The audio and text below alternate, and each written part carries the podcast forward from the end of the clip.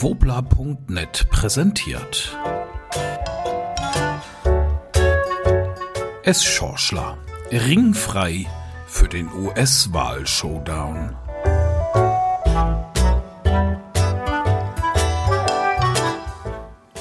Es Schorschler gehört zu den Menschen, die schon mal nachts den Wecker stellen für ein vermeintliches Großereignis. Einer dieser alle zwei bis fünf Jahre mit viel Tamtam -Tam stattfindenden Jahrhundert-Boxkämpfe. Ein 100-Meter-Finale bei Olympischen Spielen oder auch ein finales siebtes Duell in den NBA-Playoffs. Am Dienstag erschloss es sich S. Schorschler für eine Premiere. Nicht der Sport, sondern die hohe Politik lockte aus den Federn. Dabei ging es nicht um K.O.-Schläge, spektakuläre Danks oder den schnellsten Mann auf unserem Globus, sondern um nichts Geringeres als den angeblich mächtigsten Mann der Welt. Donald Trump oder Joe Biden, Republikaner oder Demokrat, lieben die Amerikaner den Lügenbaron des Weißen Hauses, wird der bislang unbekannte und auch undenkbare Hauruck-Politikstil Trumps mit seiner spaltenden und aufhetzenden Rhetorik am 3. November für eine Mehrheit der Wahlmänner genügen? Fragen über Fragen. Und die Antworten fallen schwer.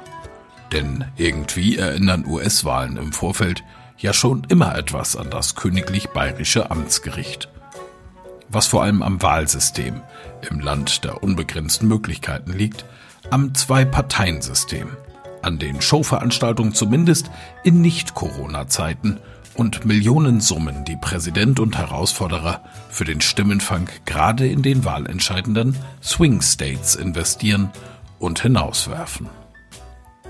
So schmutzig, beleidigend, im Grunde unwürdig wie in diesem Jahr war der Wahlkampf wohl noch nie. Was vor allem am Amtsinhaber liegt, der keine Gelegenheit auslässt, seinen Herausforderer zu diffamieren. Er fordert Dopingtests, nennt ihn Sleepy Joe, streut permanent Zweifel an der Covid-19 bedingten Briefwahl, äußert sich mehr als schwammig, ob er im Falle einer Niederlage überhaupt seinen Amtssitz verlassen wird. Trump hat ein ohnehin schon immer gespaltenes Land noch weiter polarisiert und ist offensichtlich auch noch stolz auf diese Leistung. In aktuellen Wahlumfragen liegt er weiter hinter beiden. Aber diese Zahlen und Ergebnisse sind im Grunde das Papier nicht wert, auf welchem sie gedruckt sind. Was sich schon im Duell Hillary Clinton versus Donald Trump im Jahr 2016 gezeigt hat oder auch bei den Brexit-Wahlen. Das Duell am Dienstag, den 29. September von 3 Uhr bis 4.30 Uhr mitteleuropäischer Zeit in Cleveland, Ohio, läutete nun den Endspurt dieses Wahlkampfs ein. It's Crunch Time, wie es im Sport heißt.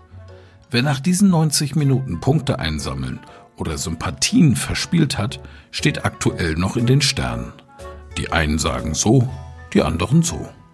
Seit der Corona-Pandemie und den Protesten gegen die Polizeigewalt gilt der Ausgang dieser US-Wahl als besonders ungewiss und spannend. Insofern stehen die TV-Duelle noch stärker im Fokus als in der Vergangenheit.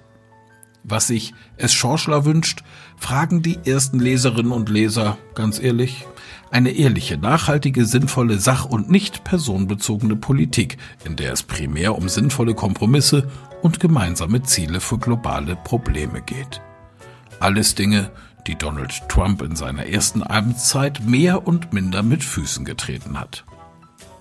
Vielleicht siegt am 3. November ja die Vernunft über die Streitsucht, der gesunde Menschenverstand über pseudoreligiöse Schreckensszenarien. Was hätte Amerika und dieser Globus wirklich verdient? Aber schlauer sind wir alle erst am 3. November. Oder auch nicht. Was für ein Wahnsinn.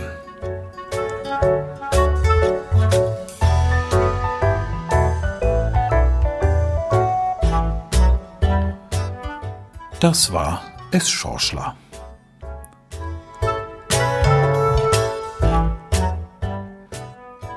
Eine Glosse von wobla.net, gelesen von Michael Ehlers.